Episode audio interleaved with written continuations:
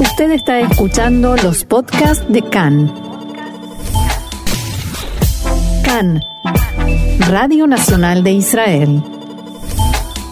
Daniela te estaba introduciendo, eh, sexólogo, que tiene un montón de cosas interesantes por contar. Yo simplemente voy a tirar una píldora eh, y es que Daniela decidió abrir un grupo de Facebook aquí en Israel sobre sexología para latinos basados en el país, con el objetivo pues de subir artículos, temas de conversación, preguntas sobre un sobre sexualidad sana, un asunto muy interesante, pero que a la vez suena eh, complicado de abordar. ¿Es así, Daniela? Totalmente, sí. Bueno, fue es una iniciativa que tomamos junto con la doctora Mijal Luria y la psicóloga Karina Adica. Somos las 13 inmigrantes de Latinoamérica. Y justamente lo que pensábamos es que es un tema muy, muy importante, un tema que es necesario también para padres, profesionales, para parejas, para chicos, adolescentes, y que no, no siempre los latinoamericanos, los que viven acá en Israel, saben a dónde recurrir, dónde preguntar cosas, en el caso de necesitar eh, quizás también reportar algún abuso o simplemente consultar cosas. Eh, se nos ocurrió abrir una página que lo que hace es eh, subir temas de conversación, subimos muchísimas notas, eh, artículos relacionados también con la necesidad sana y también con la prevención del abuso sexual, que también es muy importante. Bueno, porque a este, a este respecto, Daniela, eh, leía una publicación sobre, sobre una iniciativa en la que participaste en el pasado, precisamente sobre un centro de atención, si no me equivoco, en, en, español, para eh, gente en Israel que ha sufrido sufrió abusos sexuales.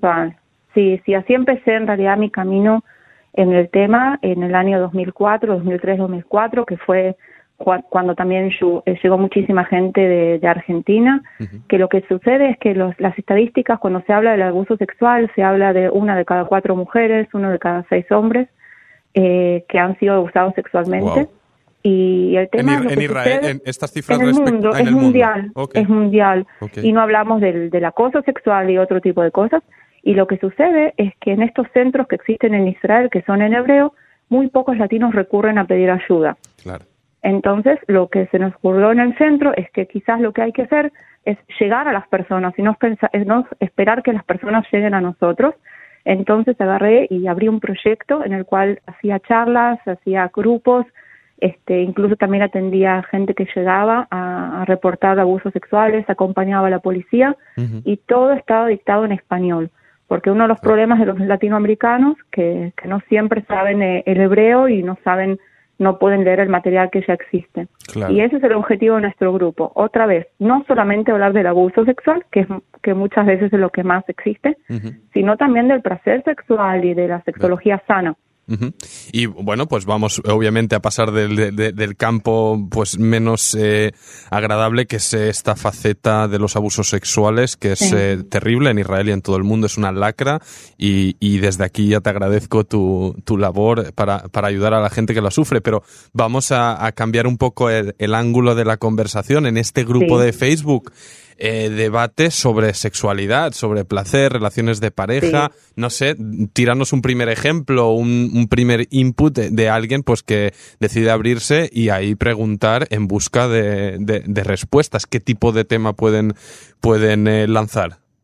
Se puede preguntar todo y se puede también preguntar uh, anónimamente, o sea, me pueden escribir por privado y yo subo la pregunta anónima, o también me pueden preguntar por privado qué es lo que ha sucedido hasta ahora, cosas, me ven ahí o ven alguna de las otras chicas que, que administran el grupo y, y, nos preguntan sobre todo el tema de las primeras veces, o sea, sobre todo chicas jóvenes que tienen miedo de perder la virginidad o se sienten presionadas por la pareja también hay, hay parejas que nos preguntan cosas, en general es por anónimo, no se animan todavía a publicar en el grupo, que eso es una lástima, me gustaría mucho que debatemos eh, diferentes temas, pero sí, preguntan sobre el tema de, las relaciones dentro de la pareja, la falta de comunicación en general y comunicación sexual, y muchos padres también sobre el tema de la comunicación con los hijos, de cómo tocar el tema y esperar que el adolescente llegue o abrirlo.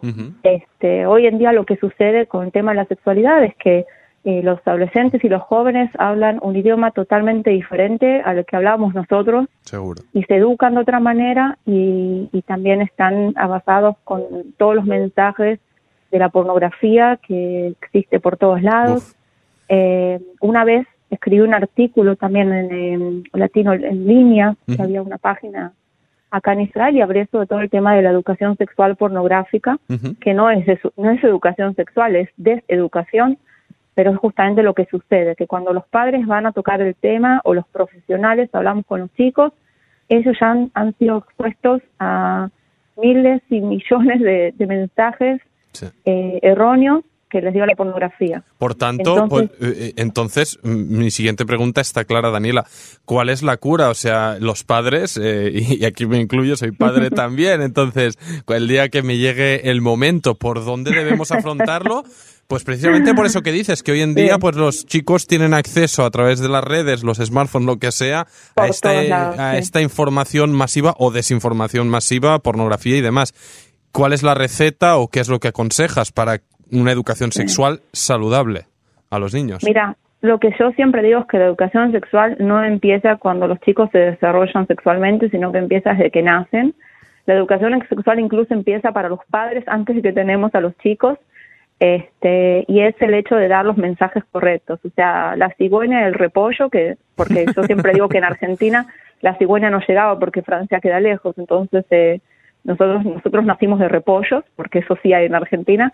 Este, todo el tema de dar los mensajes correctos ya desde un principio y fomentar más que nada la comunicación y la confianza entre los padres y los chicos. Yo creo que hoy dijimos lo del smartphone. Nosotros con los padres estamos muy ocupados con nuestros trabajos, nuestros smartphones y, muchas veces perdemos las oportunidades de ir creando esa comunicación tan importante desde que son chiquitos. Que los chicos sepan que aquí estamos para cualquier pregunta y también que la sexualidad no es un tema tabú, que se puede preguntar. Hoy en día existe también mucho material también en español. Yo también subo mucho ahí al grupo de, cómo hablar, de qué temas tocar según las edades. Este, y si no, también derivar a nuestros chicos a páginas que, que están conducidas por profesionales. Hay páginas en Israel, hay, hay diferentes iniciativas muy bonitas sobre la educación sexual sana que en el caso de necesitar algo pueden preguntar ahí los chicos. Claro. Es eh, curioso, ¿verdad, Daniela, que un tema en, verdad tan fundamental ¿no? En, el desarrollo de nuestras vidas como es la sexualidad, al final es un tema central, diría yo, pues en la infancia, adolescencia, en el desarrollo de, la, vida humana. Y, precisamente esto que dices, ¿no? Que, que, que, sea un tema tabú. Y seguramente nosotros lo vivimos respecto a nuestros padres y tal vez tenemos que tomar nota, ¿no? Que esto es algo que, pues que en el salón de casa yo creo que nunca lo habré tocado y, oye, eh, tal vez sea momento de empezar. Y es muy importante también cuando se toca, no tocarlo por solamente por el lado de la prevención y lo prohibido, sino también hablar del placer y lo permitido. Porque en el momento que agarramos a nuestra, nuestra hija adolescente y le decimos, tenés que cuidarte del abuso, de los embarazos y las enfermedades, solamente estamos, en, claro, estamos solamente dando, dando pánico, alejándola a algo, o al contrario, le estamos dando curiosidad por lo prohibido, que es lo que te dicen, no fumes, y vos, ah, ¿qué será el cigarrillo? O sea, Justo. hablarlo de la manera más natural y más fácil. Cuando yo abro un taller para padres, lo primero que hago es les pregunto, ¿qué educación sexual recibieron? ¿Quién les explicó? Para entender de dónde venimos también nosotros. Porque si a mí me cuesta hablar del tema, es que quizás porque en mi casa no se hablaba del tema. No es tan natural hablarlo. Y también esto digo a los padres, no hay que ponerse mal. Hay que simplemente practicarlo, sentirse cómodos. Si tienen algún problema, asesorarse con un profesional, que no sea un tabú para los padres y eso transmitir. Es, muy, muy importante. En, en, mi doctorado, yo hice un doctorado también sobre sexología y justamente eh, lo que lo que revisé es el tema de los mensajes que recibían las personas y de ahí cómo qué autoestima sexual o autoestima en general uno, uno desarrollaba en cuanto a los lugares de donde veníamos. Eh, la generación cambió mucho, mucho, mucho. Los idiomas eh, que se hablan hoy, el slang que se usa es muy diferente al que nosotros usábamos. Claro. Así que hay que actualizarse, hay que asesorarse y no hay que tener miedo, no hay que tener la sexología. La sexualidad es algo bueno, no es algo malo. Es algo natural. Y, y, respecto, claro, mm, hablabas de eso, ¿no? Que tal vez pues estos temas ah, son, pues al ser un poco tabú, pues a la gente cuesta y te lo hacen llegar por anonimato. Y hablabas, eh, o hay gente que te lo hace llegar por, eh, por vías anónimas, y hablabas también sobre este tema de, de la relación, la comunicación sexual entre la pareja adulta. O sea, no solo hay que, va de educar a los que vienen, sino también eh, los adultos siguen y viven, ¿no? Y tienen eh, eh, inquietudes y problemas. Entonces, seguro que hay de todo tipo, ¿no? Pero, ¿cómo lo resumirías de entre lo que te llega? ¿qué, es lo que preocupa entre los adultos, entre las parejas adultas? Sí, yo creo que el tip más importante que, que es que no hay telepatía entre parejas. Muchas veces vienen y yo le pregunto a uno de los dos, bueno, ¿qué, que le gusta a ella o que le molesta a él y me dice, no, él sabe, ella sabe. No. Este, entonces digo, no, chicos, hablemos del tema. Hay, sí, es como una telepatía que uno tiene o uno le, le, tira al otro eh, la responsabilidad sobre el placer propio. Y uno dice, no, o sea, el placer es de cada uno y también de nosotros. Hablemos del tema. Mira, ser sexóloga es, es o sea, no es una profesión común, es verdad. Y ir a una terapia sexual, en general las parejas llegan y dicen, no sé qué hacemos acá. no saben cómo tomar el tema, les da vergüenza. Yo muchas veces pregunto si alguien sabe y ligeramente no cuentan. Eh, y otra vez, trato de, de normalizar las cosas, es pedir ayuda en algo como pedimos en otras cosas. No hay ninguna vergüenza. Las disfunciones sexuales es algo súper común este, y que no siempre en general no solamente no siempre, sino en general, no se encuentra la respuesta o la solución en la medicina. Obviamente que es más fácil tomarse una pastilla y solucionar todo, pero si hay problemas del deseo, no creo que haya una pastilla que ayude, sino que vamos a hablar qué es lo que pasa en la pareja, a dónde desapareció el deseo, sobre todo parejas que están muchos años juntos y tienen chicos y trabajan y tienen smartphone y todo eso. Este, hablar del tema, no tomar nada eh, como si fuese eh, común, o sea, tratar de fomentar la pareja, la intimidad, la comunicación, no es fácil.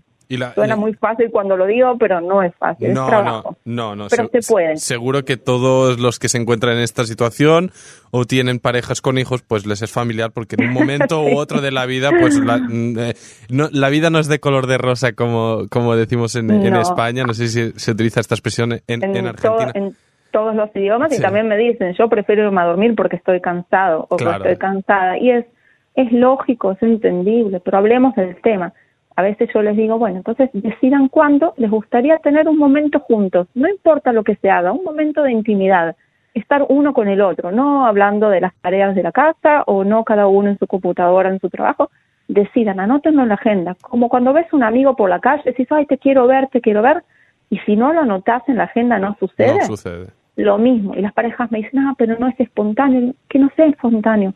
Simplemente decidan que ocurra. O juntarse, encontrarse. Y a veces la espontaneidad, y sobre todo con lo que hablábamos ahora, con los años, con, con todo lo que sucede alrededor, uno pierde la espontaneidad. Y está bien.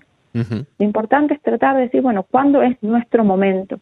Y muchas veces la terapia sexual empieza con eso. Decir, bueno, decidan cuándo cuando se quieren juntar y, y empiezan a estar juntos uno con el otro. Recuerden quiénes son antes de haber sido padres o todo lo que sucede.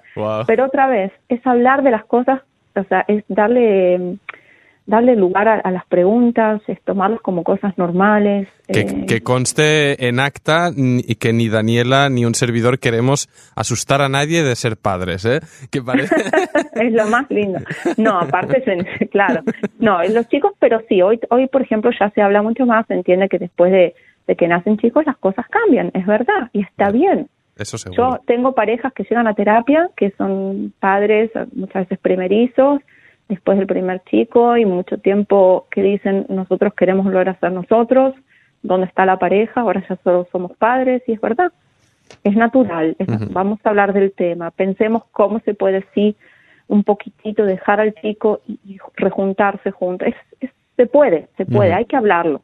Hay que animarse a preguntar. Por eso yo digo, ir a un sexólogo o subir una pregunta en el Facebook o preguntar es normal, es natural, es parte de la vida eh, y ojalá algún día no, sea un tema tabú, sino un tema que sería, es, parte de, todo, de todo el resto de los temas.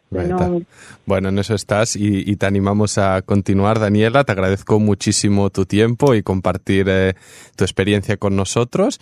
Y, y nada, a todos nuestros oyentes que se encuentren en, eh, en, esta situación y ya saben al menos por dónde empezar. Y si no, que hablen con Daniela Mazor, que sabe mucho del tema. Están invitados a sumarse al grupo. Muchísimas gracias por este, este pedacito de tiempo que nos, nos dedicaron a nosotras y y ojalá mañana ya tengamos mil integrantes. ya, la Betzlaja, el gusto es gracias, nuestro. Gracias, Chao, chao, gracias. Y Buen día. Y nosotros seguimos aquí en CAN en Español.